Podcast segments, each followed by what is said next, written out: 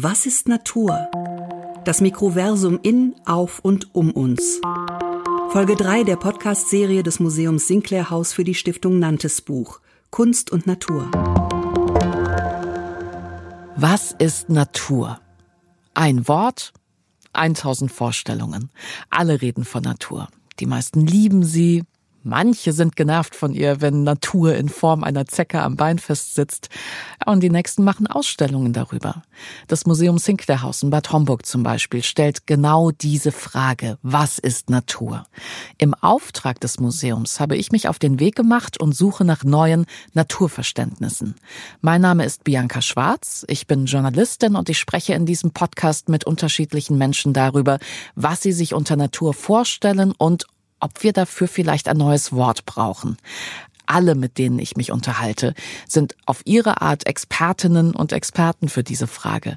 Ich treffe Wissenschaftlerinnen und Wissenschaftler, eine Försterin, Leute vom Umweltamt, Pädagoginnen und Pädagogen und ich spreche mit ihnen über Pflanzen und Tiere, über Wildnis und Menschen, über Schottergärten und Technik, Wirtschaft und Kultur und wie das alles miteinander zusammenhängt.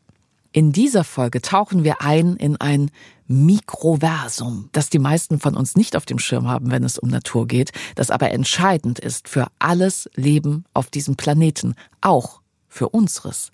Wir sind in höchstem Maße abhängig von Mikroorganismen.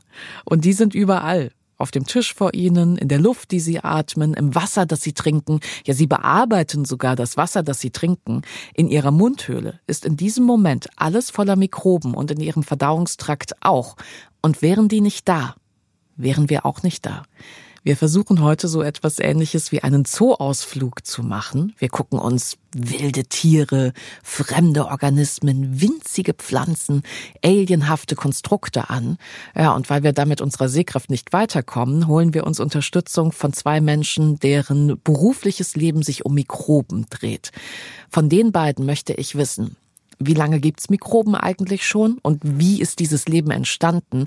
Was wissen wir denn über die Balance des Mikroversums und wie könnten wir unsere Umwelt für alle beteiligten Lebensformen inklusive Mikroben besser gestalten? Meine beiden Gesprächspartner arbeiten in Jena mit einem ganzen Forschungsverbund daran, dass wir Mikroben besser kennenlernen, mit dem Exzellenzcluster Balance of the Microverse der Friedrich-Schiller-Universität Jena.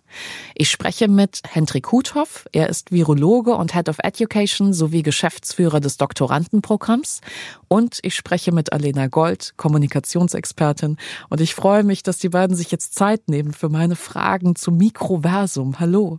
Hallo. Hallo, ich freue mich auch da zu sein. Ich habe mich ja jetzt in meiner Vorbereitung auch intensiv nochmal auseinandergesetzt mit Mikroben und das, also ist ja auch nur so ein Sammelbegriff. Vielleicht können Sie einmal sagen, was da eigentlich alles drunter fällt, dass, dass das jetzt mal ein bisschen konkreter wird an der Stelle. Ja, Mikroorganismen ist vielleicht in dem Fall sogar ein bisschen anschaulicherer Begriff, den ich dann besser zur Erklärung nutzen kann. Mikro bedeutet ja winzig klein. Wir wissen ja alle, Mikrometer kann man nicht sehen. Das ist so winzig, dass, dass unser Auge das nicht wahrnehmen kann. Und das sagt gleichzeitig schon aus, was Mikroorganismen sind. Sie sind winzig klein und eigentlich nur mit Mikroskopen wahrnehmbar. Und Organismus, klar, es ist ein Lebewesen. Es sind oft Einzeller, die nur aus einer Zelle bestehen, wie eben Bakterien oder Pilze, Amöben, Algen.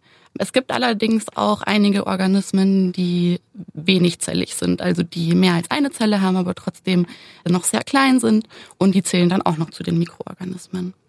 Also winzig, winzig, winzig kleine Tierchen und Pflänzchen und Pilzchen um uns herum. Herr Huthoff, erstmal um Sie und Ihren Schwerpunkt besser kennenzulernen. Sie haben auch einen ziemlich spannenden Lebenslauf. Also Sie sind zum einen international viel rumgekommen. Die letzten 14 Jahre haben Sie in London am King's College geforscht, unter anderem zum HIV-Virus. Jetzt sind Sie ja in Jena und arbeiten aktuell an einem Antrag. Da geht es um antibiotikaresistente Bakterien. Und vielleicht wären wir dann schon beim ersten interessanten Punkt. Was ist denn der Unterschied zwischen einem Virus und einem Bakterium? Weil Mikroorganismen sind es ja beide. Na, da bin ich nicht ganz mit Ihnen einverstanden, denn Mikroorganismen, in dem Wort kommt ja der Teil Organismen vor und strikt genommen sind die Viren keine Organismen. Sie werden öfters doch mit zu den Mikroben eingeteilt, weil sie eben so klein sind. Aber Viren sind im Grunde nur verpacktisch genetisches Material, das sich parasitär in Wirtzellen vermehren kann. Es ist ähnlich wie in einem Computerprogramm. Die sind ja, haben ja auch deswegen den Namen bekommen. Die Computerviren, die können ja auch nicht außerhalb des Computers existieren. Die sind also kleine parasitäre Programme, die Schaden anrichten, aber die benötigen einen Computer, um das hinzubekommen. Genauso sieht das mit den biologischen Viren auch aus. Das sind eben kleine Stücke DNA, die von einem Wirt zum anderen übertragen werden können, aber außerhalb in der Umwelt, will ich mal sagen, eigentlich nicht existieren können. Die sind vollständig abhängig von dem Wirt, müssen auch in eine Zelle reingelangen, um sich darin dann zu replizieren und dann eine nächste Zelle zu infizieren. Was war denn so der erste, ich sag mal, mind-blowing Fact? Also das, das erste, was Sie wirklich umgehauen und fasziniert hat, als Sie sich angefangen haben, mit Mikroorganismen zu beschäftigen? Zum Beispiel nach einem Sommertag, wenn es dann zum Beispiel geregnet hat, dann gibt es ja diesen typischen Geruch. Und dieser Duftstoff wird von Mikroben ausgeschieden. Also wenn es dann geregnet hat, das Wasser, das regt die Mikroben dann dazu an, sich zu vermehren und diesen Duftstoff eben auszuscheiden. Dieser Sommerregengeruch stammt von Mikroben ab. Das ist ja Wahnsinn. Ich kann sie nicht sehen, aber ich kann sie riechen. Ja, ja, ja. Das geht ja beim Käse genau so. Was sie riechen, das sind ja eigentlich die Schmackstoffe und Duftstoffe, die die Mikroben herstellen. Ich hatte noch eine zweite, äh, einen zweiten interessanten Fakt, dass die Mikroben auch die Hersteller sind der, kann man schon sagen, wichtigsten Medikamente, die wir als Menschen nützen, nämlich die Antibiotiken. Und im Grunde sind das Toxine, die Bakterien herstellen im Kampf um äh, Nahrstoffe zum Beispiel in einem Biotop oder Habitat. Wenn es da viel verschiedene Bakterien sind, die zum Beispiel Pflanzenreste gerne äh, aufessen möchten, dann kann ein Bakterium diesen Wettbewerb gewinnen, indem es ein Toxin ausscheidet und die anderen Bakterien abtötet. Und genau diese Stoffe haben wir dann als Medikamente isolieren können und sind mit die wichtigsten Medikamente, die wir überhaupt haben, wo man dazu sagen muss, dass es mittlerweile zu einer Antibiotikenkrise kommt, weil die Dinger gehen uns langsam aus und auch sehr viele Bakterien entwickeln eine Resistenz dagegen. Was mich auch sehr oft ärgern kann, wenn zum Beispiel die pharmazeutische Industrie verpönt wird und Menschen sagen, wir sollten uns doch umsehen nach natürlichen Heilmitteln. Die Leute vergessen oder wissen gar nicht, dass eigentlich die wichtigsten Medikamente, eben die Antibiotiken, das sind Naturstoffe von Bakterien. Haben Sie eigentlich sowas wie eine Lieblingsmikrobe? Ich kann mir vorstellen, wenn man dann doch sehr viel Zeit gedanklich damit verbringt, dass man vielleicht so seine Vorlieben entwickelt. Na, als Virologe bin ich natürlich fasziniert von den Viren als, als wichtige Krankheitserreger und zu lösende medische Probleme. Aber wenn wir uns jetzt wirklich auf die Mikroorganismen beziehen, muss ich schon gestehen, dass ich äh, die Hefe, die ja unentbehrlich ist zur Produktion von Bier, Wein und Brot, schon zu meinen Lieblingskreaturen zählen muss, weil ich eben ja das Leben auch gerne genießen mag. Also ganz klar deswegen die Hefe, weil äh, sie haben einen, einen hohen Nutzen von ihr, sag ich mal. Ja. Sehr schön. Schmackhaften. Mir geht's ja jetzt darum, auch so ein bisschen so eine Faszination für dieses Thema Mikroorganismen aufzubauen, weil wenn man mal anfängt, drüber nachzudenken und anfängt, sich in dieses Thema so ein bisschen reinzuarbeiten, man feststellt, dass ohne die fast nichts möglich ist. Sind Mikroben die Herrscher der Welt? Kann man das so sagen? Ja, also das ist eine Frage, die ich persönlich mit Ja beantworten würde. Mikroben waren ja schon weit, weit vor uns auf der Erde. Das waren die ersten Lebewesen, die es überhaupt gab. Die Wissenschaft geht davon aus, dass vor über 3,5 Milliarden Jahren sich die ersten lebenden Organismen entwickelt haben. Und was dann ausschlaggebend vor allem auch für uns Menschen war, ist, dass Cyanobakterien entstanden sind. Die betreiben Photosynthese mit Hilfe von Sonnenlicht und ein Abfallprodukt dieser Photosynthese ist Sauerstoff. Und was wären wir Menschen ohne Sauerstoff? Ah, okay. Na, also das ist schon ohne diese Cyanobakterien sähe es schlecht aus für uns. Zumindest in der Form, in der wir existieren. Ich weiß nicht, ob man von Herrschern sprechen würde, aber äh, sie stehen allenfalls am Ursprung des Lebens und ich gehe auch mal davon aus, dass wenn der Mensch irgendwann nicht mehr auf diesem Erdboden existieren kann, dass es noch immer Mikroben geben wird. Also in dem Sinne sind sie schon überherrschende Organismen, auch schon im Sinne der, der Geschichte des Lebens auf Erden sind sie viel länger hier gewesen als, als wir Menschen oder Tiere im Allgemeinen. Und werden sie das wahrscheinlich auch sein, lange, lange, wenn es uns nicht mehr gibt. Waren sie tatsächlich das erste Leben auf dem Planeten? Das kann man sich eigentlich gar nicht anders vorstellen. Das Leben muss sich irgendwie aus einer ersten Urzelle entwickelt haben. Aktuelle Schätzungen sind, dass das wahrscheinlich vor etwa dreieinhalb Milliarden Jahren passiert ist, in der Ursuppe, die es damals auf der Erde gab. Es hat Studien gegeben, die diese Ursuppe versuchen zu simulieren. Lebende Zellen sind dabei nicht herausgekommen, aber die Bausteine der Biologie, die konnte man alle nachweisen. Und dann reden wir von den Nukleinsäuren, das sind die Bausteine der DNA, des genetischen Materials, die Aminosäuren, das sind die Bausteine der Proteine. Und die Fettsäuren, die die Bausteine der Lipide sind. All diese Moleküle waren in der Ursuppe vorhanden. Wie es von dieser Vorhandensein der Bausteine zu Selbstorganisation und Vermehrung gekommen ist, das ist noch vollständig unklar und äh, wird auch aktiv geforscht. Ist das die Frage danach, wie Leben entsteht am Ende? Genau. Und wichtig, der sich selbst replizieren kann.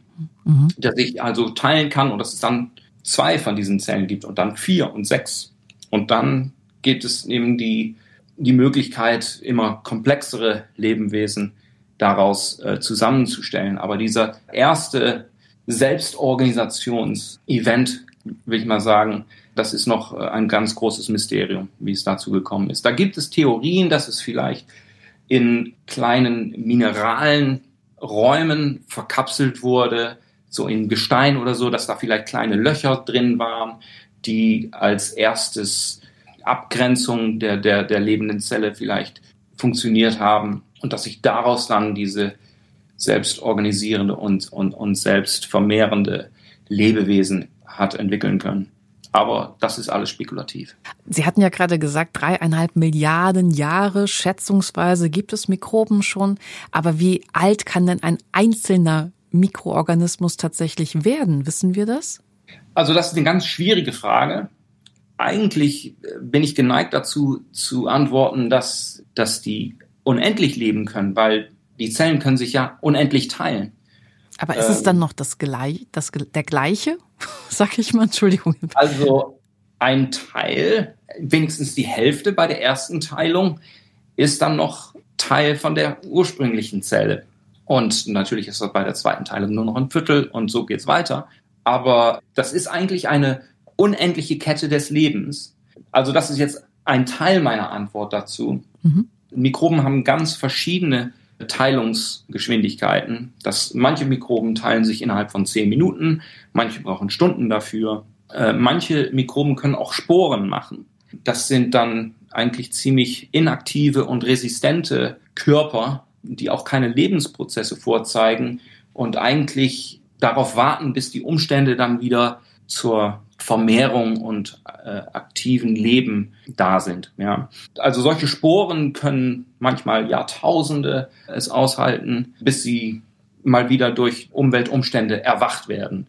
Mir fällt dazu gerade ein, ich habe vor zwei, drei Wochen eine Meldung gelesen, dass man nach einer Bohrung im Pazifik äh, Mikroorganismen gefunden hat, die circa 150 Millionen Jahre alt sind und die auch wie in einer Art Schlaf lagen und die man tatsächlich auch wieder in Anführungszeichen zum Leben erwecken konnte. Also de facto waren die nicht tot, aber das, das wäre dann tatsächlich ein Alter von 150 Millionen, auch wenn wir jetzt davon ausgehen, die haben eventuell die meiste Zeit davon verpennt. Ja, das ist ein, ein, ein schöner Schlaf.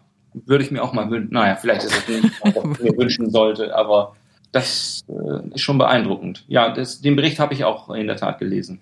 Können Sie erklären, wie man die in Anführungszeichen aus diesem Schlaf weckt? Da kann ich jetzt mit Bezug auf diese spezifischen Studie nichts zu sagen, aber im Labor machen wir ähnliche Sachen regelmäßig. Zum Beispiel die Mikroben, die sich im Permafrost befinden, die sind einfach einzufrieren.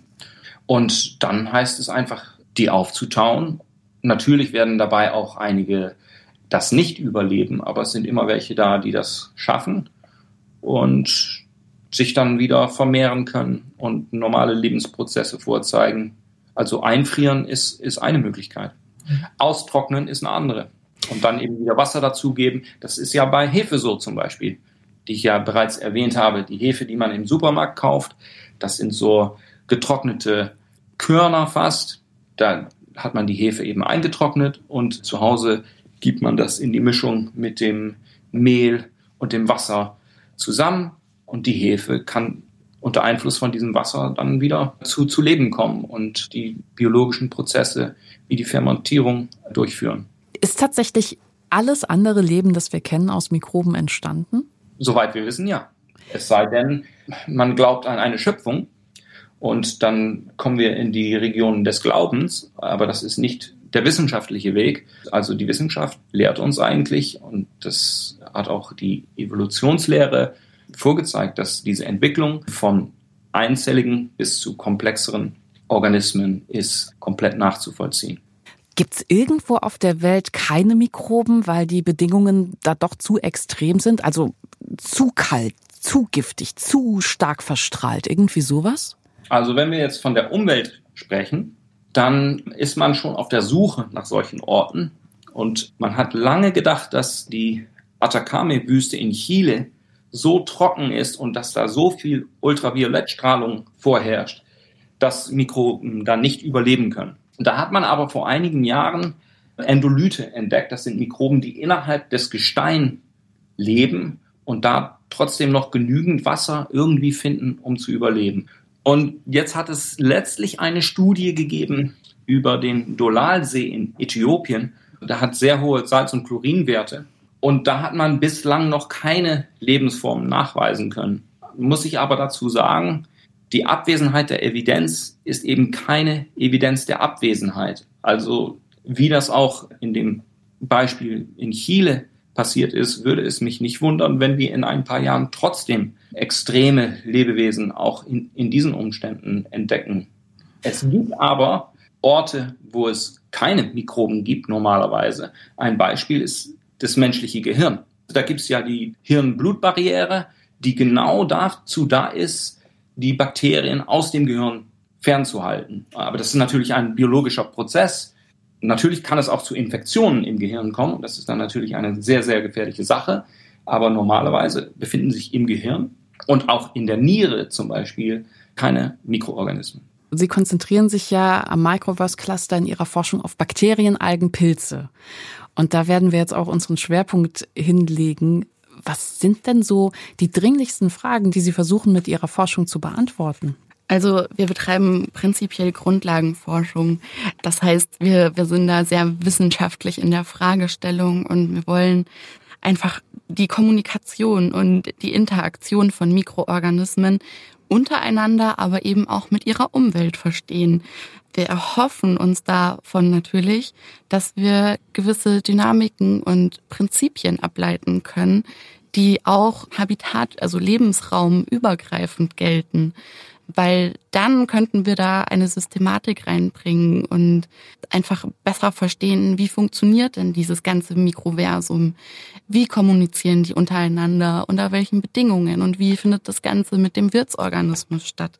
So, und wenn wir das verstanden haben und können, dann können wir natürlich auch Schlüsse darauf ziehen, wann befinden sich die mikrobiellen Gemeinschaften?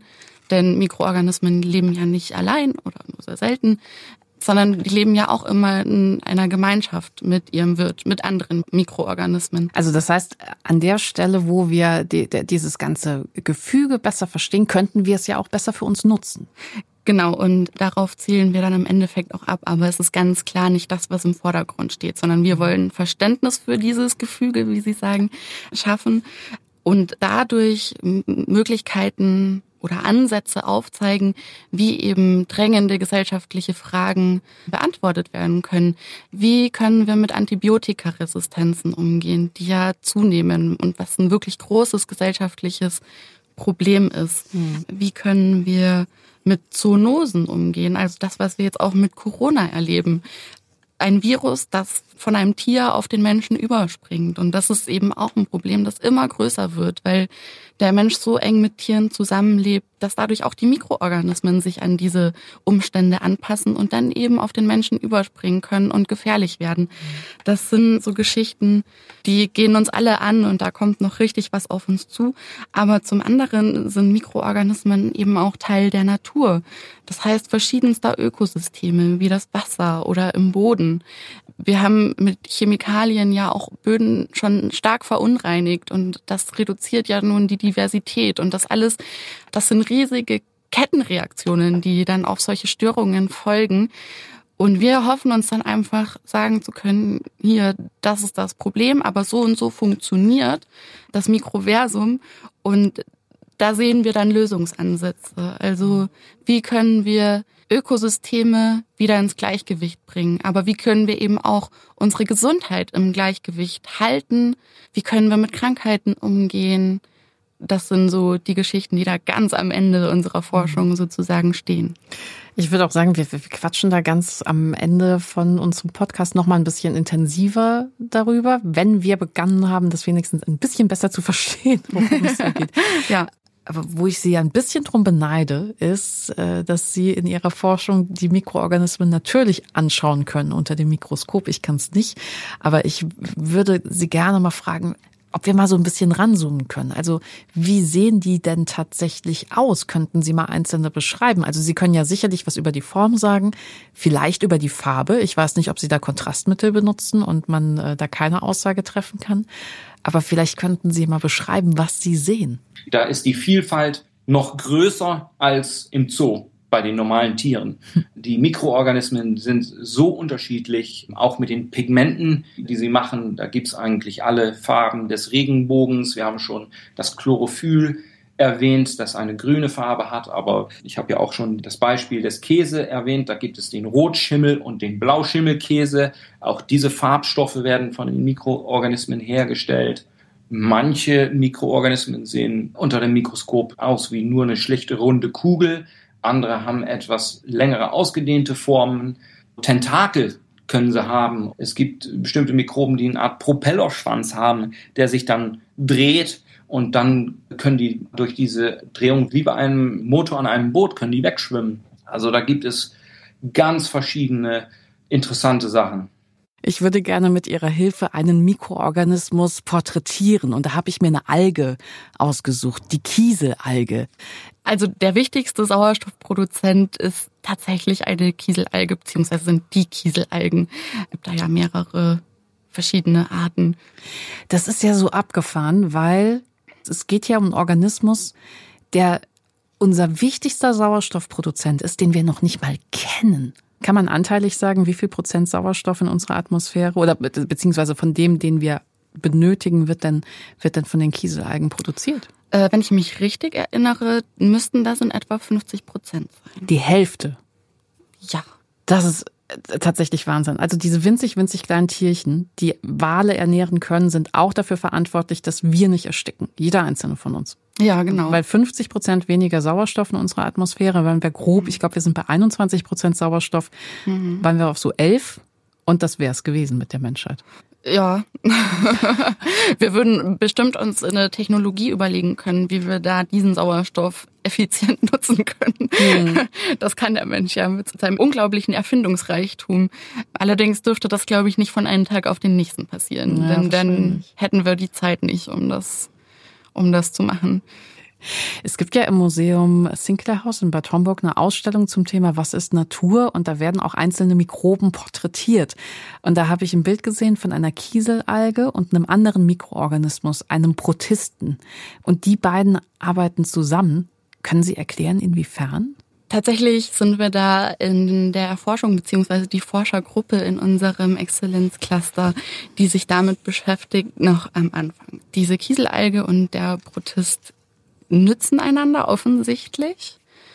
Der Protist schützt die Kieselalge und reinigt sie, soweit ich mich daran richtig erinnere. Aber das sind Vermutungen. Das äh, wurde tatsächlich noch nicht belegt. Man kann es doch nicht so ganz genau sagen. Das ist, deswegen ist es ja auch so spannend, dass es diese Forschungen und jener gibt, ne? weil wir, wir sehen eine Momentaufnahme. In diesem Fall, ne, auf diesem, auf diesem Foto kann ich sehen, dass ähm, dieser Protist Bakterien fernhält aus dem Umfeld der Alge. Ne? Das entnehme ich natürlich dem Begleittext. Also sehen kann ich nur, dass da drumherum ein bisschen weniger, ein bisschen weniger gefusselt ist als sonst wo.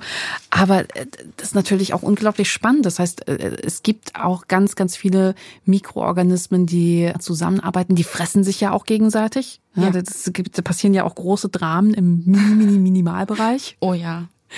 Und die kommunizieren auch miteinander. Wie? Also die Mikroben können auf verschiedene Art und Weise miteinander kommunizieren, aber die wichtigste Form ist der Austausch von Chemikalien. Das kann in der Form von Nährstoffen sein, die ausgetauscht werden, aber auch die bereits erwähnten Toxine, wo ja auch die Antibiotiken ihren Ursprung haben. Das sind Moleküle, die dazu da sind, zu den anderen zu sagen, so und jetzt aber abhauen oder sonst äh, kommt noch eine höhere Konzentration von diesen Toxinen und das überlebt ihr nicht. Der Austausch von Molekülen ist ein sehr, sehr wichtiger Komponent der ähm, Kommunikation. Wie das eigentlich auch bei uns mit dem Geruch ist. Das ist eigentlich auch eine chemische Kommunikation, die vielleicht für Menschen erkennbar ist. Das ist sehr wichtig für Mikroben zu wissen, wie viele andere in ihrer Umgebung vorhanden sind, damit sie jetzt nicht so weit auswachsen, dass zum Beispiel die Nährstoffe ausgehen. Durch diesen Kontakt miteinander wissen sie auch, wie viele von uns sind hier jetzt und sollten wir uns jetzt nochmal teilen oder nicht. Das wäre ein konkretes Beispiel dafür. Also tatsächlich ganz so. vielfältige Möglichkeiten an der Stelle. Genau. Aber der chemische Austausch ist der, der allerwichtigste oder die allerwichtigste Form. Das ist ganz faszinierend, denn viele Mikroorganismen sind im Labor nicht kultivierbar, aber die Forschung geht eben auch immer mehr dazu über, verschiedenste Mikroorganismen miteinander zu kultivieren. Also man hat nicht nur einen Organismus auf dem Nährboden, sondern viele verschiedene. Und da sieht man dann eben ganz, ganz faszinierende Resultate, weil diese Nähe zueinander löst chemische Reaktionen aus oder löst überhaupt Reaktionen aus. Und diese finden dann eben in Form von Molekülen, die als Botenstoffe verwendet werden, statt. Manchmal schließen sich verschiedene Mikroorganismen auch zusammen. Ich hatte vor kurzem den Fall, da haben Forscher von uns herausgefunden, wenn man eine Alge, die von einem Bakterientoxin im Normalfall getötet wird, zusammen mit einem Pilz kultiviert, schützt dieser Pilz die Alge und vielmehr nützt er der Alge auch noch, denn die wächst dann viel mehr und hat auch eine höhere Zelldichte. Das liegt daran, dass der Pilz resistent gegen das Bakterientoxin ist aber die Alge eben nicht. Und die Alge würde sterben, wenn der Pilz nicht da wäre. Die Alge sucht allerdings auch ganz gezielt die Nähe zu diesem Pilz. Die scheint irgendwie zu wissen, dieser Pilz kann mir helfen.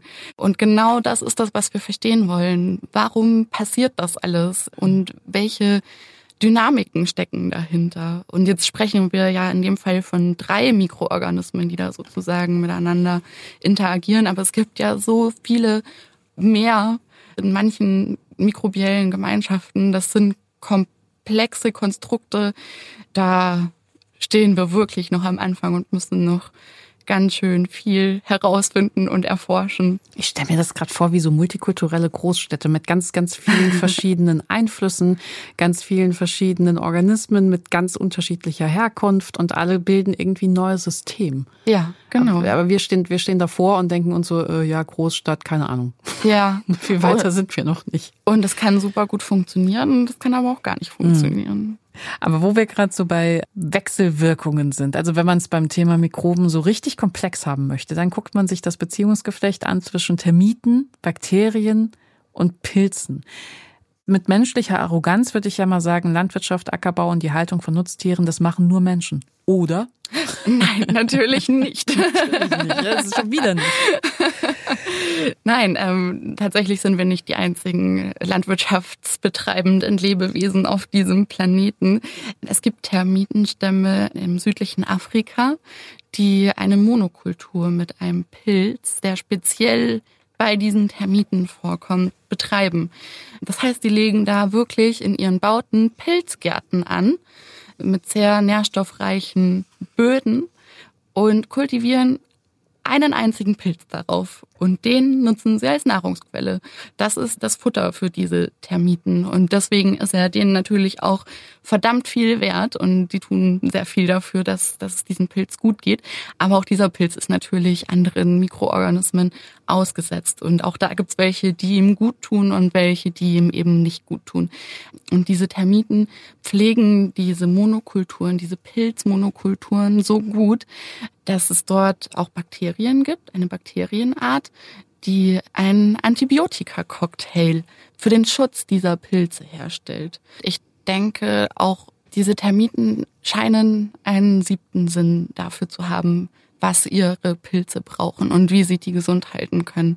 In diesen Pilzgärten der Termiten die Bedingungen sind so, dass sich offensichtlich dieses Bakterium, das den schützenden Cocktail für die Pilze herstellt, dort auch gut halten kann.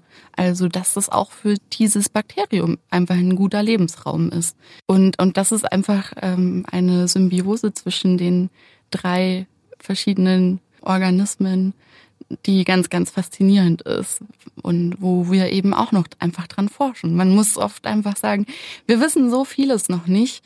Ähm, wir sehen häufig einfach nur, okay, das funktioniert. Aber wie funktioniert das? Und da sind unsere Wissenschaftler dran zu sehen, was steckt dahinter, welche Moleküle werden da hin und her geschickt zwischen den Organismen, dass das so funktioniert, wie es funktioniert. Also wir kratzen noch total an der Oberfläche. Ne? Wir können beobachten, aber wir verstehen nicht unbedingt die Vorgänge dahinter. Ja, genau. Wir haben in den letzten Jahrzehnten Pestizide eingesetzt, wir haben Dünger eingesetzt und Sie, Sie haben mir jetzt gerade erklärt, wir wissen ja erst seit kurzem davon, wie komplex dieses Zusammenspiel um uns herum eigentlich ist. Was, was haben wir mit den Mikroorganismen gemacht, die im Boden leben, dadurch, dass wir zum Beispiel Dünger eingesetzt haben? Ich denke, wir wissen das gar nicht. Man weiß erst, was man verloren hat, befürchte ich, wenn es schon zu spät ist. Und manchmal wird man es vielleicht auch überhaupt nicht entdecken. Aber dass in der Landwirtschaft äh, eine große Problematik gibt mit Ackern, die nicht mehr richtig funktionieren, weil die übergedüngt worden sind oder zu viel Nitrat reingeknallt, es eigentlich nicht mehr so richtig geht wie früher, das deutet doch darauf hin, dass wir irgendwas verkehrt gemacht haben. Können wir verstehen, welchen Verlust wir erleiden durch den Verlust der Mikroben? Das kann ich jetzt sehr, sehr schwierig beantworten hoffentlich finden wir irgendwo noch Proben von gesunden Ackern oder Biotopen, die wir in Zukunft äh, nutzen können, um diese Mikroben daraus wieder zu isolieren und die Balance wieder herzustellen. Also ich will jetzt nicht den Eindruck geben, alles ist verloren. Ich denke, der Mensch ist sehr wohl in der Position, auch Probleme zu lösen. Natürlich verlieren wir Sachen, aber ich denke auch, wir sind in der Lage, darauf Antworten zu finden. Es ist äh, zum Beispiel auch nachgewiesen, dass das Mikrobiom von Steinzeitmenschen noch sehr viel vielfältiger war, als unseres heutzutage ist. Und Vielfalt ist in dem Fall einfach essentiell. Bei so vielen grundlegenden Fragen in der Natur, es braucht immer Vielfalt, ansonsten stürzen die ganzen Systeme in sich zusammen. Und genauso ist das durch unsere Ernährung zum Teil, aber eben auch durch andere geschichtliche Entwicklungen so, dass unsere Vielfalt im Mikrobiom einfach abgenommen hat. Und dadurch sind wir viel anfälliger für Krankheiten. Und der Mensch ist da auch einfach, was die Natur angeht. Er greift so stark in die Natur ein, dass wir auch da die ganzen Systeme aus dem Gleichgewicht bringen und uns eigentlich viel mehr Probleme machen, als, als wir lösen. Aber das Bewusstsein dafür muss einfach auch noch wachsen. Zum Beispiel, wir betreiben Ackerbau und äh, wir sind natürlich im Ackerbau damit konfrontiert, dass es auch Pilze gibt, die unsere Ernten zerstören.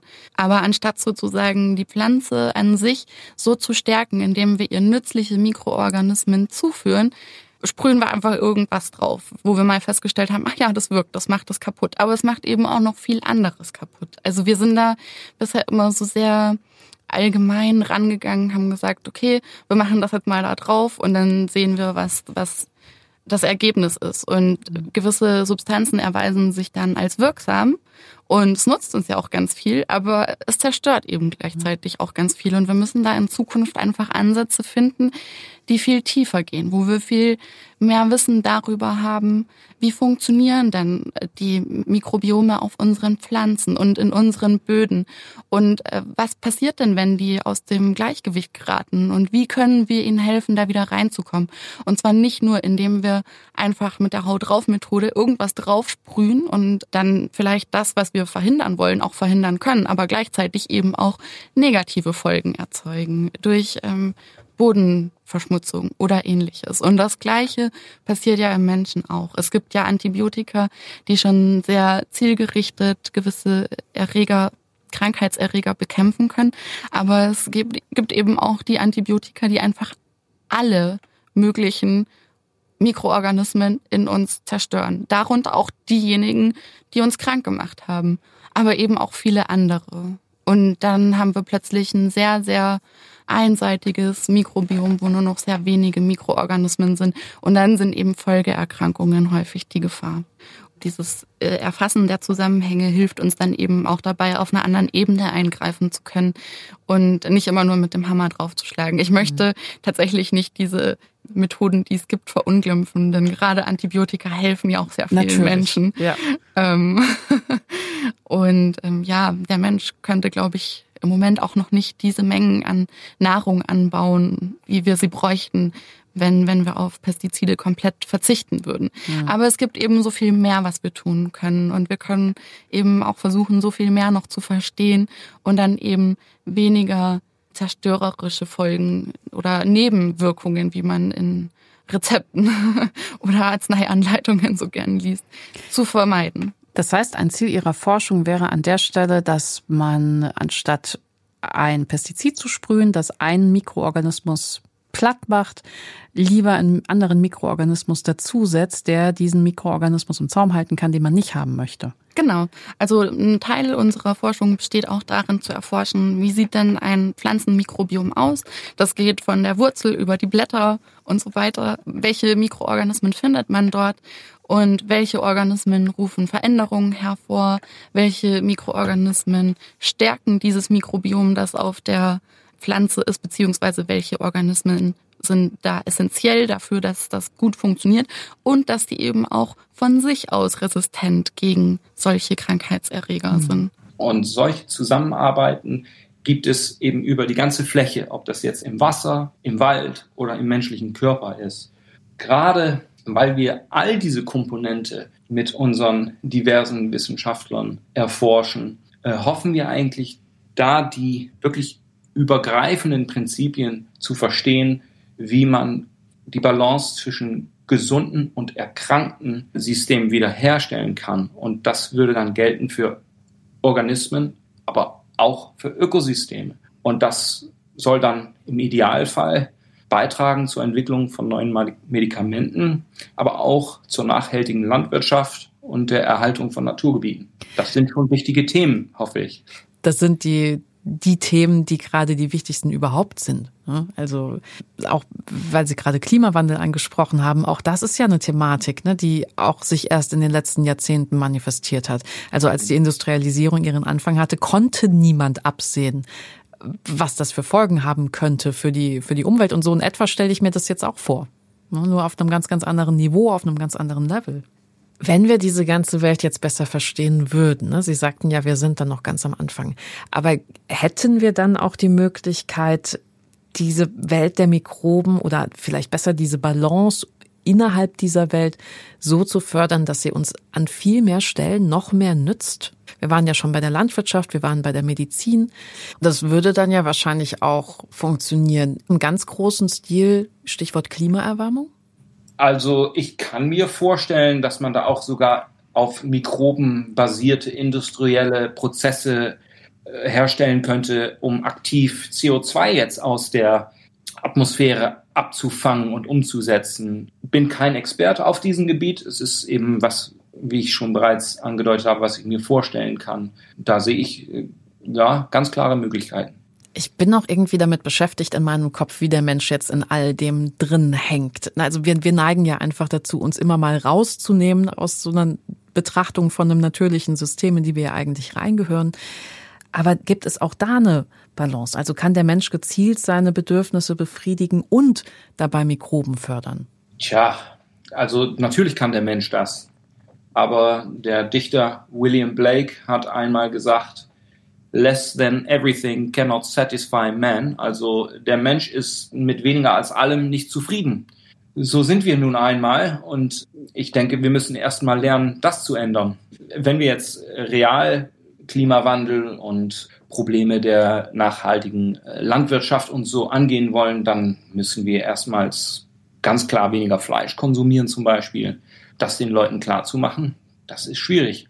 Da ist eben im Grunde angesagt, dass der Mensch wirklich sein Verhalten verändert und dass wir unsere Anforderungen oder auch unsere Vorstellungen von was wir uns leisten können, um nachhaltig auf diesem Planeten zu leben, das müssen wir ändern. Das reicht viel weiter als nur die Mikrobiologie. In der Tat, da geht es um die Landwirtschaft, da geht es um die Technologie, da geht es um alles Mögliche.